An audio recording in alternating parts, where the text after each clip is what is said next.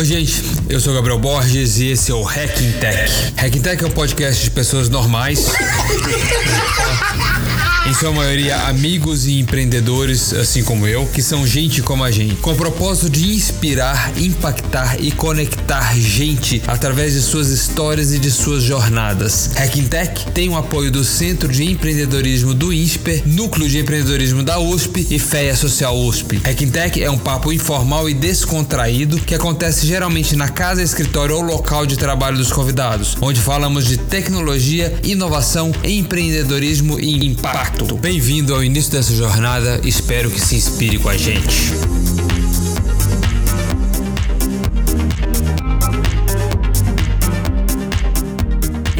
Um pouco mais no mundo das Contex ou Construtex, falei com Felipe Canuso, empreendedor que veio de um ecossistema que eu conheci e me amarrei, que é o da Tecnopuc em Porto Alegre. Felipe é apaixonado por tecnologia, digitalização e produtividade nos canteiros de obra. Hoje é responsável pela Controller e vai nos contar sobre a sua jornada, desafios e conquistas.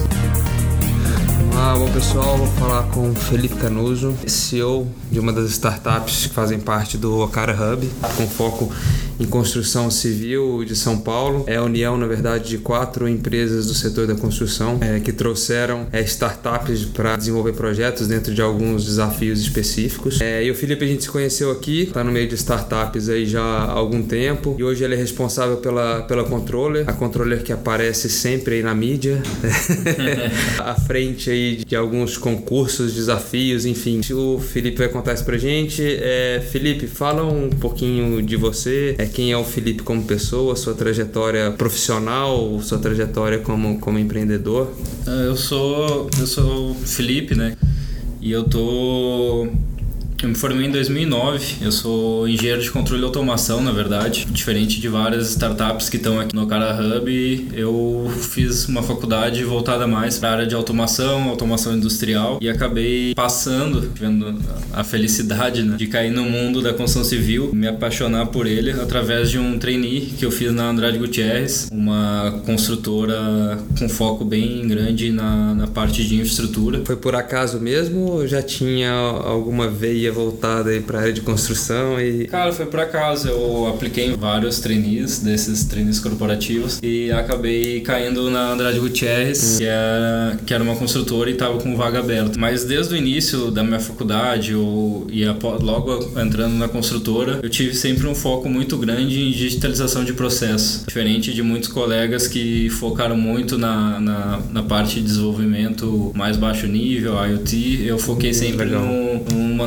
numa área mais alto nível de desenvolvimento com foco em digitalização de processos. Você não é de São Paulo, né? Você se formou? Eu sou, eu me formei no Rio Grande do Sul. Ah, Rio Grande do Sul. Na, na PUC, lá no Rio Grande do Sul.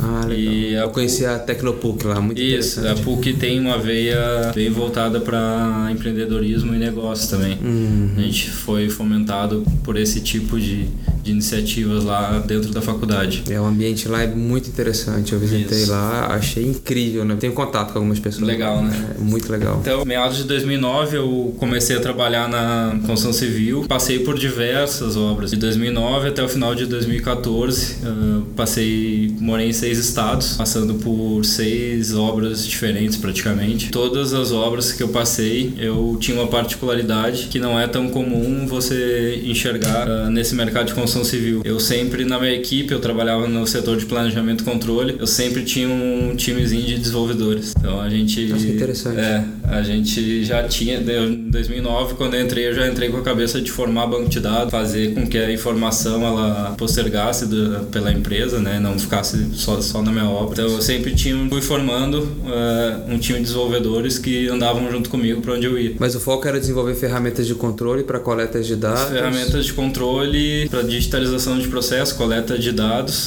com foco bem nessa área de planejamento e controle mesmo. Bacana. E aí foi, foi assim que eu fui me envolvendo cada vez mais com, a, com essa parte de programação misturado junto com a, com a engenharia civil. Com a construção. É.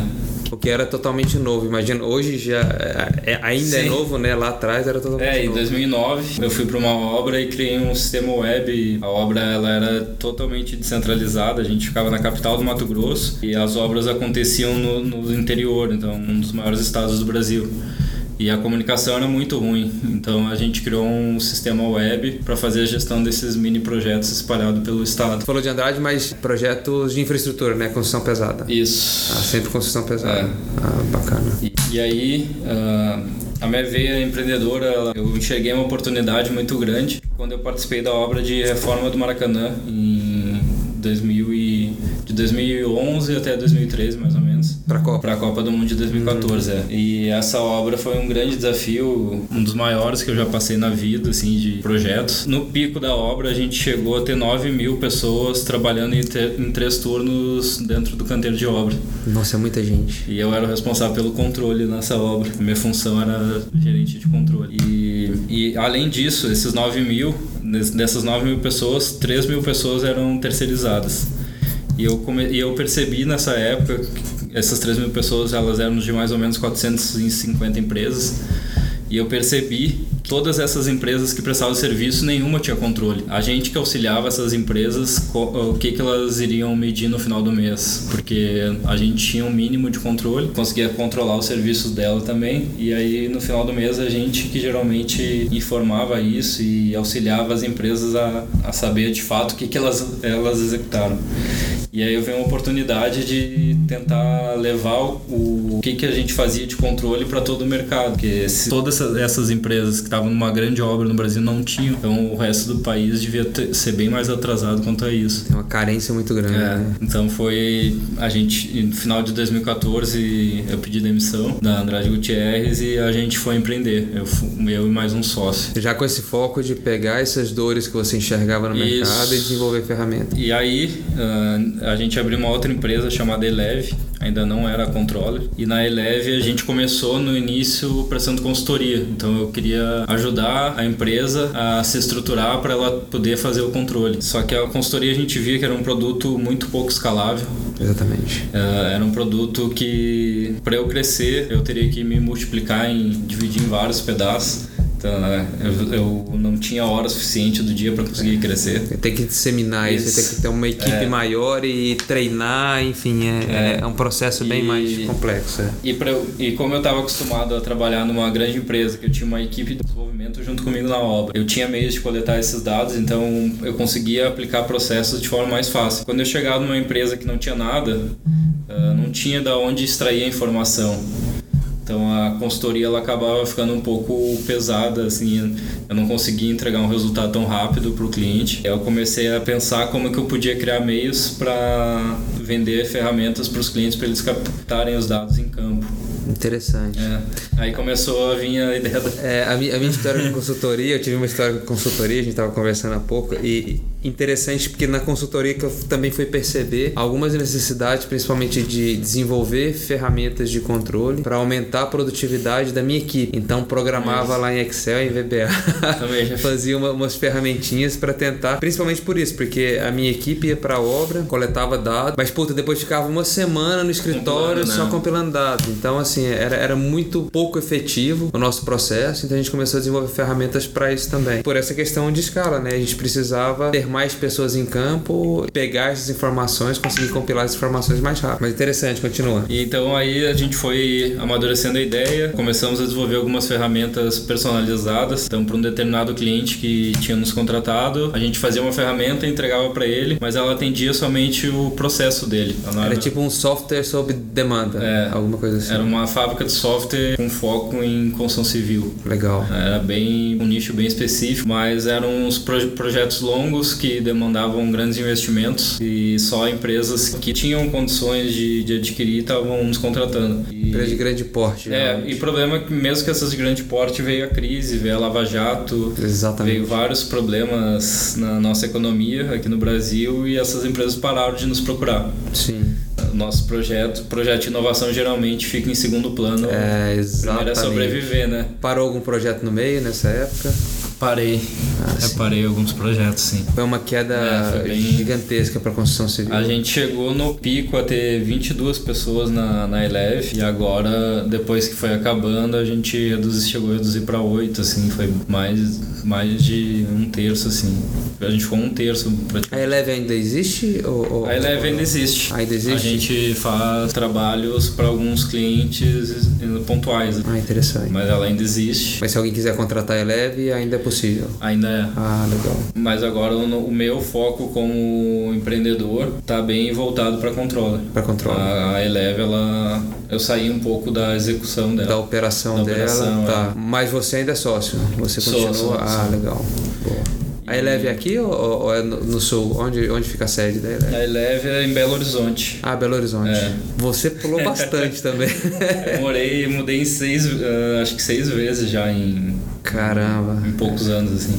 Ah, legal. Mas uh, a gente escolheu Belo Horizonte por ter bastante contato com o mercado de lá e ser uma cidade que ela é um pouco central, assim, no, no Brasil. Se você for pegar, por exemplo distância geográfica, eu consigo chegar através de um avião 50 minutos em Rio de Janeiro, uh, rapidamente chego em São Paulo, consigo para Brasília fácil. Sim. Então foi um lugar meio estratégico. Estratégia centralizada é, ali para. E a gente conhece, tinha um conhecimento do mercado do, de Minas também. Ah, legal. Então foi, foi por isso. Minas Mas... tem grandes construtoras lá também, né? Lá é muito forte. É, exatamente. A parte de construção civil. Sim. Apesar de estar com uma crise bem forte agora. Assim, agora todo lugar, todos os pontos, a gente está esperando Acaba, uma retomada também. E aí, então, nesse, nessa trajetória, a gente percebeu que o mercado de construção civil estava com uma produtividade muito baixa. Várias pesquisas da McKinsey, de várias, várias grandes consultorias estavam indicando isso. O nível de digitalização é muito baixo, né? No, Exatamente. No mercado de construção civil. Ele perde até para pesca, se eu não me engano. E aí a gente resolveu, uh, através de uma plataforma que fosse de baixo custo, porque como o mercado está em crise, você tem que ter um produto que a pessoa compre e não pese no orçamento dela de baixo custo e que fosse escalável, então que eu não precisasse customizar para atender qualquer tipo e tamanho de construtora. Então nossa ideia com a controller, mesmo aplicativo que eu uso para controlar uma usina termoelétrica, eu posso usar para controlar uma obra que tenha 10, 15 pessoas. Ah, perfeito. É, a gente fez ele bem democrático e essa empresa que tem 10, 15 pessoas, ele vai ter um valor bem mais baixo porque ele, a gente cobra por usuário. Então ele é parametrizável para qualquer tipo de empreendimento empreendimento e tipologia, tanto Exato. de obra pesada quanto de uma de um residencial. A gente está validou em vários clientes ah, de, de, vários tipos de obra. Então a gente vai começar agora numa usina termoelétrica no Rio de Janeiro, lá no Porto do Açu, uma obra que vai ter duas a três mil pessoas. Aí todo mundo vai usar o controle. Com esse foco muito grande na gestão de produtividade e a gente simplifica e como eu falei a gente torna o controle de obra acessível para todos. Um controle que só as grandes tinham com grandes investimentos agora é possível ter numa empresa que tenha muito menos poder aquisitivo, por exemplo. E a gente faz. Ele é super intuitivo, então, como a gente viveu muito nesse mercado, a interface de apontamento, você não precisa digitar nada. Pessoas que trabalharam com a gente na Eleve e na Controller, eles já foram. Tem, eu tenho gente na equipe que já foi apontador de campo. Então, ah, o, já traz uma experiência é, de, de, A experiência é. do usuário. Ele foi desenvolvido pessoas que viveram como apontadores de através de caneta e papel no passado. Ah, interessante. Então, Você puxou essas pessoas para sua equipe? Sim, a gente trouxe eles do, das nossas experiências anteriores, a gente conheceu essas pessoas e puxamos. Hum, interessante. Então o controller ele tem essa experiência de usuário e, essa, e é super intuitivo assim. Pessoas que não têm tanto contato com tecnologias conseguem usar porque ele se assemelha como eles faziam no papel. O que é muito específico para a construção civil, né? Porque é. quando você chega no canteiro de obras, muita gente que nunca teve contato com tecnologia, né? apesar disso ser difícil, sempre tem alguém mexendo no WhatsApp, né? Isso.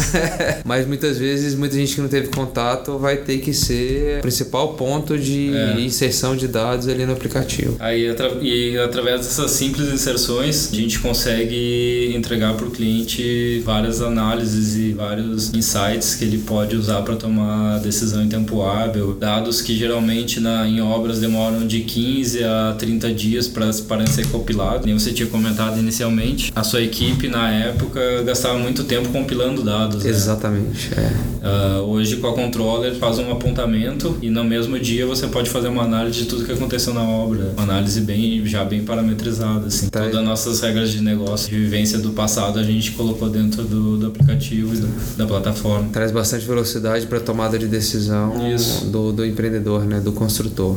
Exato. E agora a gente está, ela, a gente está seis meses com esse projeto, mais ou menos. Começou a desenvolver efetivamente em janeiro desse ano. Vocês começaram com o controller em janeiro desse ano? Sim. Ah, então conseguiram o mercado bem rápido, né? É, mas é que na verdade toda a bagagem que a gente teve desde no final de 2014 com a Eleve. Com a Eleve, é. até a carteira de clientes Sim, também. Ah, a gente trouxe tudo isso para dentro da controller. Então é. é um produto que ele nasceu, depois a gente vai fazer. Ele é o quarto produto que a gente desenvolve. Então a experiência de usuário, toda essa parte de usabilidade, toda essa questão das análises propriamente disso que a gente foi evoluindo, né? Os dashboards de análise. Tudo isso vem de, um, de uma bagagem que a gente vem construindo agora em outubro, vamos fazer quatro anos. É, isso é muito interessante porque é, com toda a experiência você conseguiu tornar isso é muito simples, né? Então é, é, é um aplicativo, é um sistema muito simples para coleta de dados. Eu, no meu caso eu fui contrário, né? Eu fui no mais complexo, eu fui tentar é, é, desenvolver mais longo prazo, né? Isso, exatamente. Não, mas é, o que a gente fala, é, é inovação pesada, né? A gente está tá trabalhando com hard, tecnologia né? hard, exatamente, aplicação de inteligência artificial, então realmente é bem mais complexo. A questão da patente, eu gosto muito de, de pontuar essa questão Isso. da patente, por mais que a gente imagine que a gente está sendo devagar, conversando com outras pessoas, a gente percebe que a gente acabou sendo muito rápido em conseguir é realmente desenvolver uma inovação e depositar a patente. Mas são processos diferentes, né? O processo de inovação ele acaba acontecendo diferente para os negócios, até mesmo pela especificidade, né? Então o foco é muito é, experiência do usuário, forma que ele coleta o dado e que ele consegue jogar na plataforma para analisar esse dado. Isso, e para resolver alguma coisa rápida assim no, nos dias de hoje. Então a gente é um processo que ele já faz no papel, a gente simplesmente digitalizou isso. Digitalizou isso. É, a gente focou em resolver isso nesse momento e aí esperar essas tecnologias amadurecerem tanto nessa parte de IoT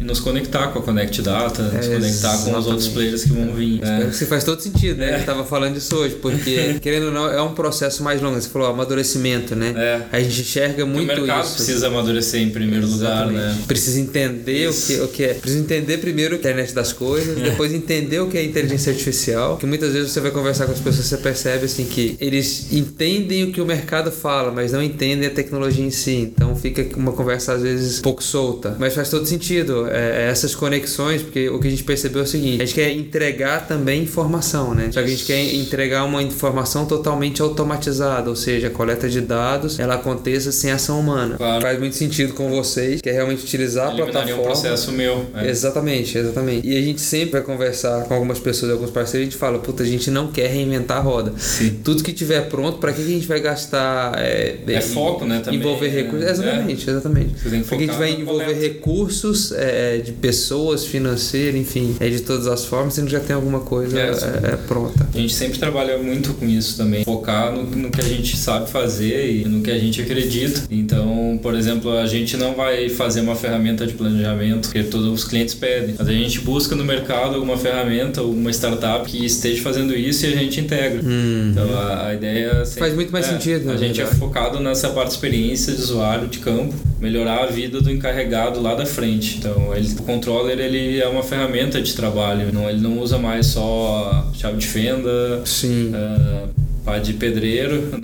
Agora é, ele usa o controller também, então no final do dia ele sabe quantos homem-hora ele utilizou para fazer tantos metros quadrados de alvenaria. Então, ele, ele, começa a ter noção dessa produtividade dele na palma da mão. Como que foi a entrada disso para o funcionário da obra? Porque é, não são só os engenheiros que utilizam, o pessoal de não, campo é, mesmo. É. Nosso foco é muito mais o pessoal de campo utilizar. Isso foi por isso que a nossa preocupação é muito grande nessa parte de experiência, experiência e usabilidade. Exatamente. Porque geralmente o cara tá lá com trabalhando no sol, então o reflexo do celular ele é importante você se preocupar com as cores. Oh, interessante. Uh, tem vários aspectos que geralmente quando você faz o software dentro de uma sala fechada, uh, se você não tem essa vivência, essa experiência junto desses, desse pessoal lá na frente de serviço, você acaba pecando e eles não conseguem utilizar, né?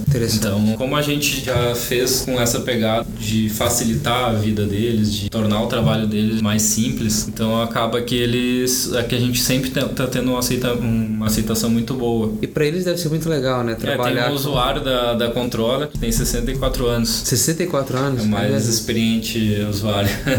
Olha que interessante. E ele, é, a gente foi na obra, treinou ele acho que menos de uma hora, ele no, no final do dia ele voltou com tudo apontado. E aí ele viu a produtividade da, da equipe dele, assim, viu as fotos que ele bateu ao longo do dia. Então ele, a satisfação dele de ver o que ele fez, o trabalho dele num relatório, assim. Gigantesco, é, né? Porque... É muito, muito legal, assim. Uh, ele tava, depois de 64 anos, ele tá vendo um, a obra de uma, no, uma nova perspectiva, né? É, é, exatamente. Através da tecnologia. O que é extremamente importante para eles também, né? Porque eles se sentem envolvidos e se sentem integrados também, né? Porque eu acho Exato. Que, a, que a grande barreira da tecnologia é isso, porque às vezes pela dificuldade eles se sentem mais excluídos, né? De não conseguir ou de ser, de ser, muito difícil de utilizar aquilo ali do que interessante. Hoje na Controller vocês são quantos sócios? Na Controller nós somos três sócios. No total da empresa a gente está contando com a gente seis pessoas. Seis pessoas. É.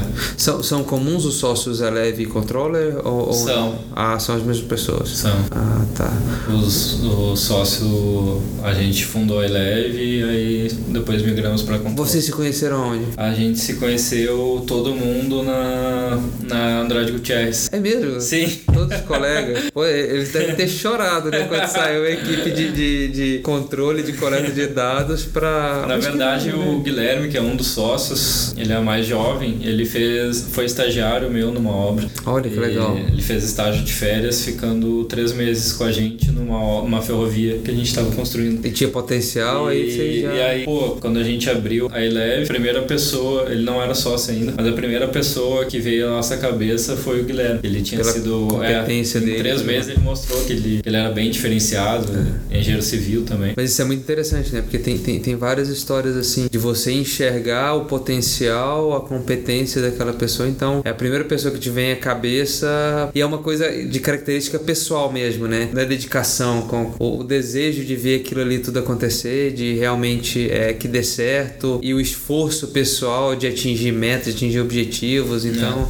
É é, eu tenho uma pessoa assim também que em breve eu trago ela para conectar.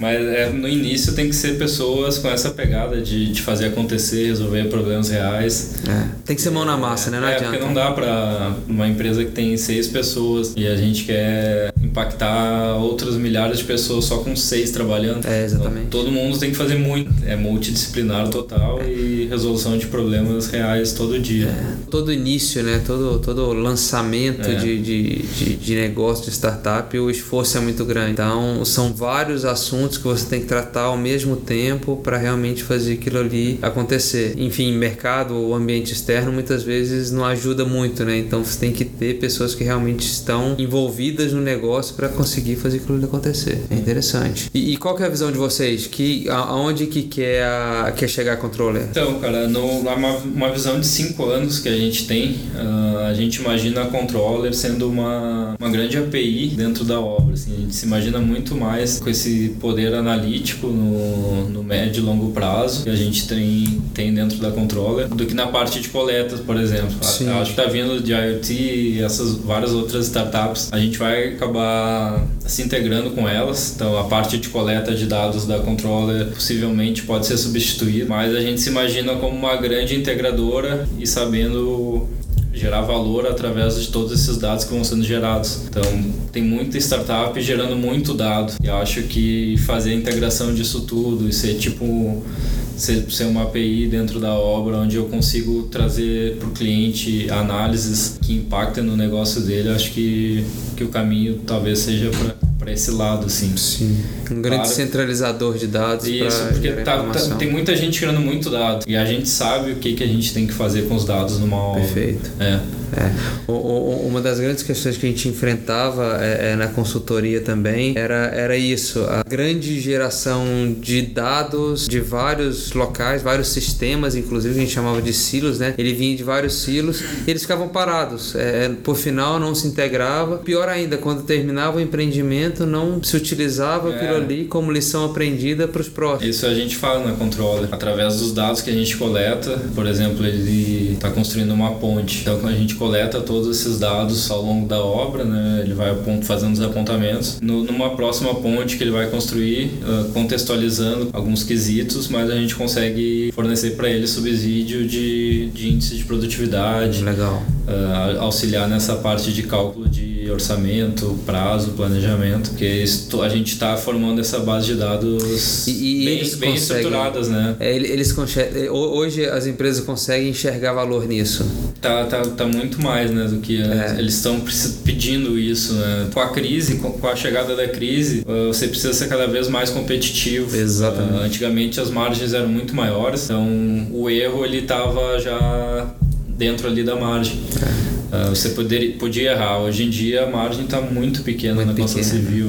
É. é. a minha pergunta é meio capciosa, assim, porque a gente, a gente passa por isso, assim, por, enfim, conhecer bastante empresa, a gente ter passado por bastante pessoas da rede de relacionamento, a gente explicar o nosso projeto, né, Connect Data, e a gente falar, puta, a gente está aqui também para ajudar no aumento de, de produtividade, eficiência, é, reorganizar ou, ou, enfim, ajudar vocês a enxergarem quais são os melhores índices de orçamento, de planejamento. E às vezes a gente escutava a resposta: não, mas meus índices estão ok. Puta, mas você tem certeza? Vamos, vamos dar uma olhadinha? Aí você dava uma olhada em cada índice, tinha 20% de gordura uhum. para esse item. Ah, por que o que a gente tem é isso que a gente gasta? Não, então o seu índice. Então muda é, o índice, né? É, exatamente. É, ele está ajustado para perda que você tem. O que a gente está te oferecendo é o contrário, né? A gente quer ajustar o seu índice sem perda. Como que você consegue produzir sem perda? O que eu acho fascinante assim, da Connect Data e, e várias empresas que estão vindo é que como vai automatizar toda essa parte do canteiro de obras, pessoas que estão lá na frente elas vão se preocupar simplesmente em fazer a obra. Exatamente. Que é o que elas sabem fazer bem. É. Uh, o que eu sinto um pouco de, do mercado assim, é que tá chegando muita coisa, o pessoal tá perdendo um pouco o foco de que eles têm que fazer a obra. Exatamente. Esse que é o ponto principal, né?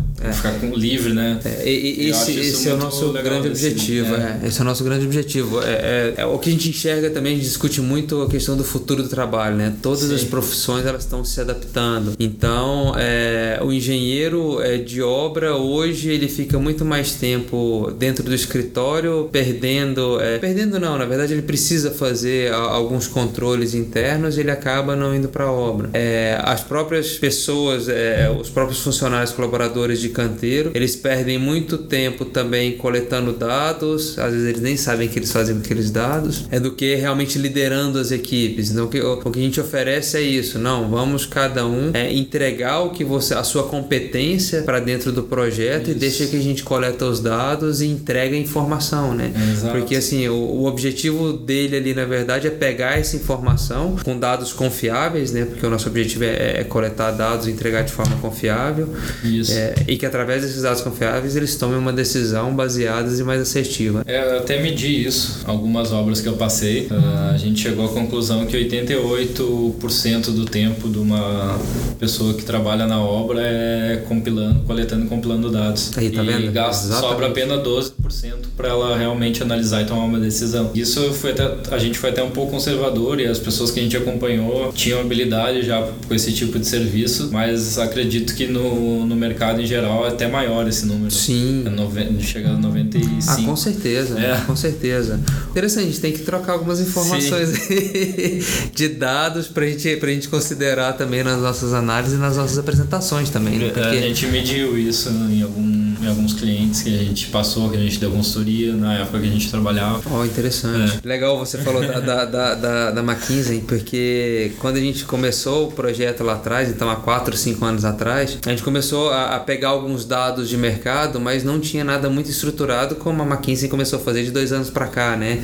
Aquele, o report, né? Que eles Exatamente. Ou, ou, seja, eles têm um grupo hoje de estudo focado em infraestrutura, em construção, para avaliar a produtividade no mundo inteiro, que na verdade é uma preocupação mundial, né? Por exemplo, tem contatos no, no, no MIT que eles também, apesar da construção americana ser mais industrializada e tudo mais, eles chegaram num ponto onde a produtividade começou a cair. Então... Isso, os Estados Unidos ele tá até no, no quadrante de líderes em declínio. Exatamente, exatamente Porque isso mesmo. eles estão eles estão fazendo menos com a mesma quantidade de pessoas. Exatamente. É. Então eles começaram a dedicar, as grandes universidades começaram a dedicar realmente linhas de pesquisa especificamente para produtividade em construção, que é muito positivo, na verdade, mas é, é o que a gente vê que a gente não está é, sozinho também, né? Sim. Quer dizer, a questão do Brasil tem, tem, tem, tem vários pontos, né? Principalmente por ser uma mão de obra barata ainda, pois então é. é. muito artesanal. Está e... no pior quadrante, né? Exatamente, exatamente. mas, mas a gente está aqui lutando para isso, né? Porque a gente é, então, acredita é que tem um benefício. Os propósitos nossos dentro da, da Controller é realmente conseguir acelerar o Brasil. Exatamente. Nosso foco é no Brasil atualmente.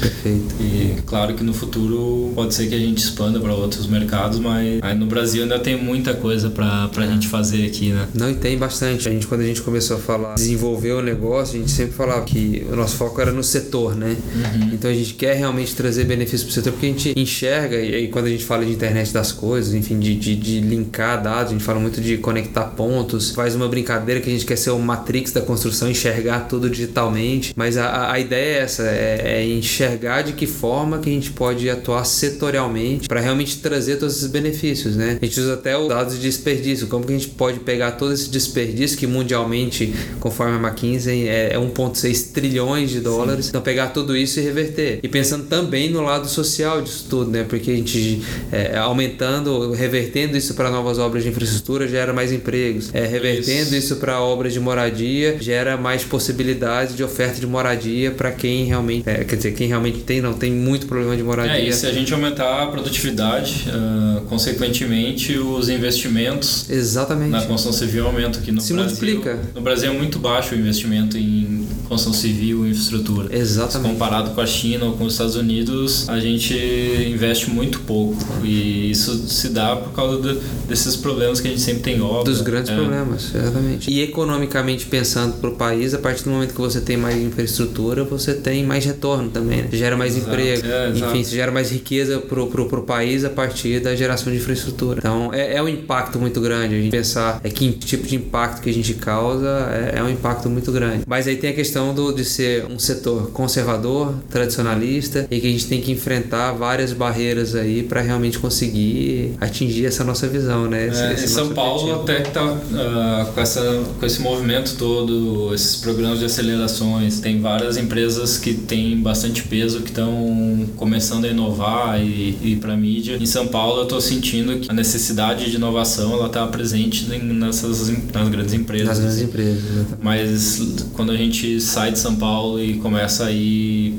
para outros estados, eu sinto que ainda falta muito. É muito incipiente é, ainda, né? Comparado com São Paulo, ainda não está borbulhando assim. É, exatamente, exatamente. Mas a tendência é isso se espalhar, né? Exatamente. E o momento também, né? A gente tem que realmente ultrapassar esse momento, que eu acho que está todo mundo segurando investimento, né? Resolver todos esses problemas estruturais do Brasil para liberar investimento e realmente buscar novos projetos e tudo mais. Interessante. Fala, o que que você, de que forma que você quer é, inspirar as pessoas, de que forma que você se inspira e como que você busca inspirar as pessoas aí. Você tem falado bastante, eu vejo que você está fazendo palestra, apresentação, é, é, com foco principalmente no controller. Isso. Mas eu acredito que, que de alguma forma tem muito empreendedor e de que forma você consegue passar um pouquinho da sua história. Acho que mais costumo inspirar as pessoas através da revolução que a gente está tentando criar nesse mercado de construção civil, que como a gente falou ao longo da, do nosso bate-papo aqui, eh, é um mercado que ainda é muito arcaico, ele é muito conservador e o fato da gente estar tá trazendo essa inovação, de estar tá quebrando várias barreiras e estar tá conseguindo conseguindo se alocar no mercado. Eu acho que isso está causando uma motivação muito grande tanto para nossa equipe, para mim e para várias pessoas que eu tenho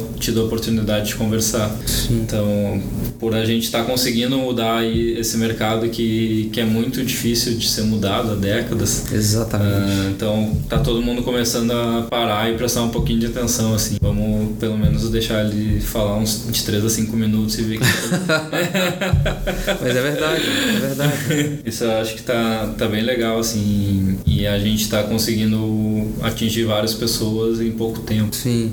É. Como eu falei, a gente começou o projeto lá atrás, o movimento é de startups já acontecia, no Brasil um pouco mais devagar, mas já acontecia um pouquinho. Construtec, esse. Esse, é, esse, esse termo é novo, né? Esse termo é novo, então nem existia. mas na sua visão, isso realmente está crescendo também para a construção nesses últimos anos? O, o mercado de startups? Para construção civil, especificamente. Nossa, cresceu muito, sim. Eu lembro em 2014, assim, você podia contar nos dedos, não tinha um, não era um mercado tão aberto, assim. Se tinha, às vezes a gente não ficava sabendo também, não era tão divulgado. Sim. Mas é, que tem, o movimento que tem acontecido do início do ano passado para cá, assim, um ano e meio por aí. Totalmente diferente. Totalmente né? diferente e tá surgindo muita coisa nova aí no, no mercado.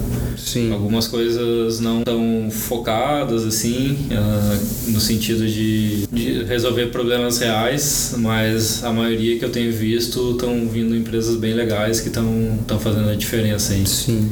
Principalmente as que estão sendo aceleradas, né? Você falou de inspirar, é, ver que agora, na verdade, é a questão de incentivar, é porque é, é uma trajetória muito, muito tortuosa nessa de empreender, enfim, dentro de um setor conservador e tudo mais. Mas você incentivaria esses, os, novos, os novos profissionais, estudantes, enfim, o pessoal que está saindo da universidade a, a, buscar o empreendedorismo como um caminho? Eu, eu tenho uma teoria, uh, não sei se é.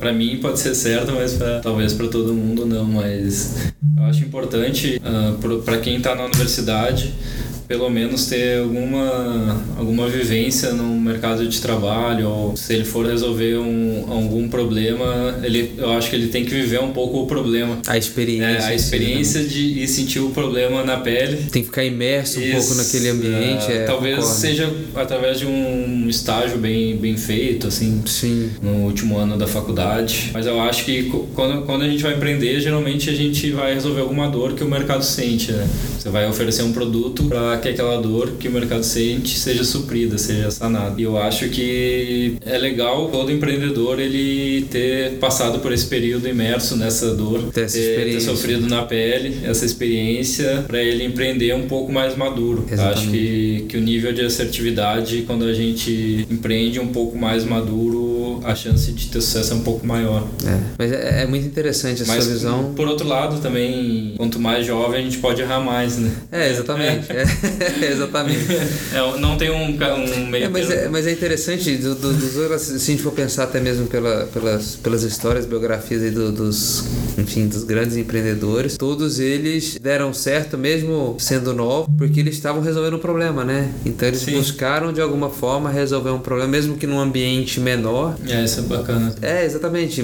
Tentando resolver num, ambiente menor, mas realmente conseguiram escalar depois os seus negócios, porque perceberam que não era um problema localizado único, né? É, exatamente, era um problema realmente maior. Mas, mas isso é interessante. Eu acho que o foco é realmente entender, né? De que forma que isso. você gera valor a partir de um problema que você está resolvendo, ou seja, num, num ambiente reduzido ou realmente para. E, e, tem que ter a visão e sempre estar tá com um plano de negócio, uma estratégia bem traçada para você pivotar e, e poder ir mudando o seu rumo de forma rápida, né? Exatamente. É o errar rápido, é, né? Tem que saber errar rápido. É, exatamente. que errar rápido, errar barato. E aí ir crescendo com isso. É verdade. É, isso é muito importante para quem para quem tá começando assim. No início, quando eu comecei a empreender, eu não, nunca tinha ninguém me falado isso.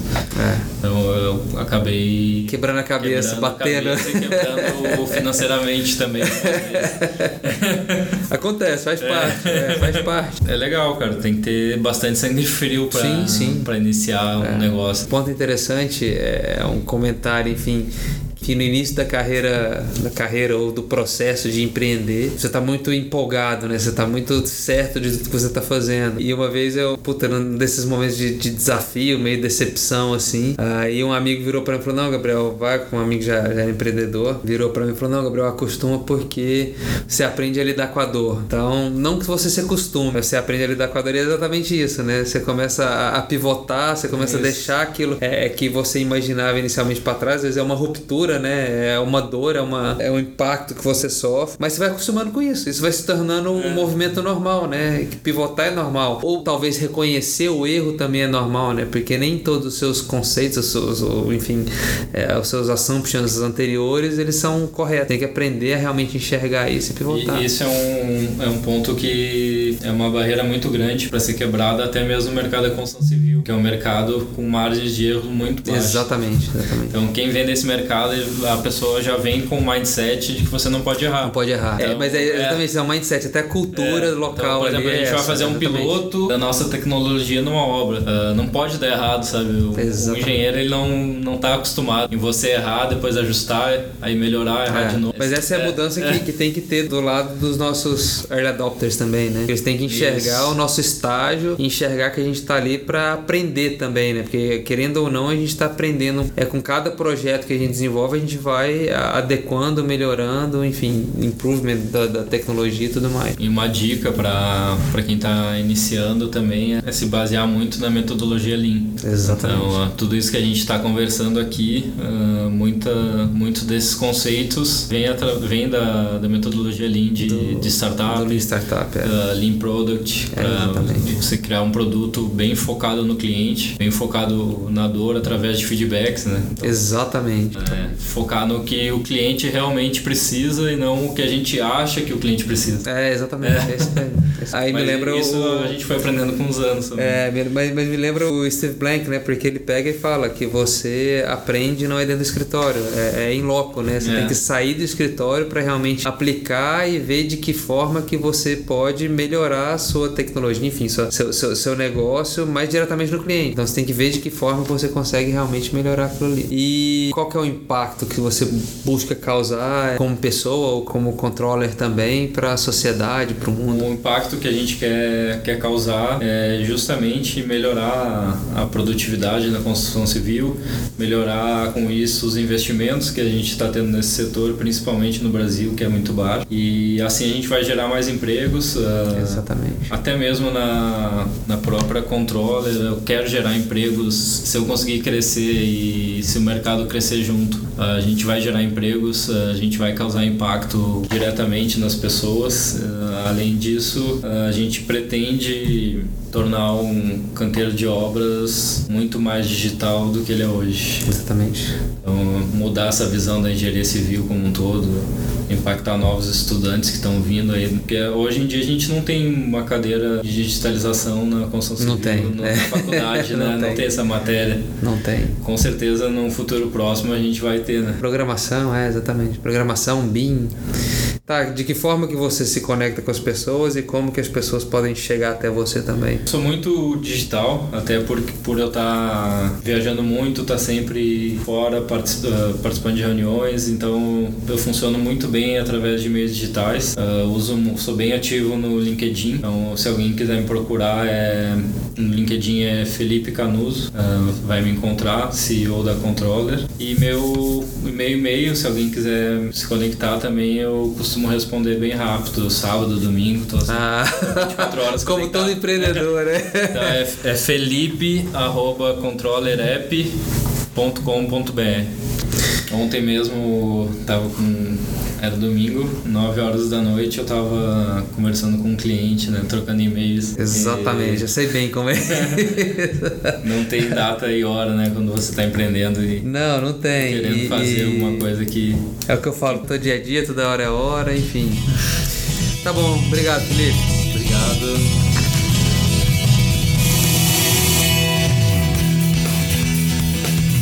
Excelente o papo com o Felipe, sou fã desse cara. Na próxima semana vamos falar com um dos nossos apoiadores, Guilherme Assunção da Fé Social USP. Guilherme é estudante de economia e atua como vice-presidente da Fé Social, que oferece serviços de consultoria para ONGs, além de incubação para empreendimentos com pegada social e também realizam eventos e campanhas para a comunidade universitária e para a sociedade em geral. O Gui é apaixonado pela sociedade, pelo mundo corporativo, adora experimentar coisas novas, se desenvolver pessoalmente e tem um forte propósito de fazer a diferença no mundo. Confiram na próxima semana.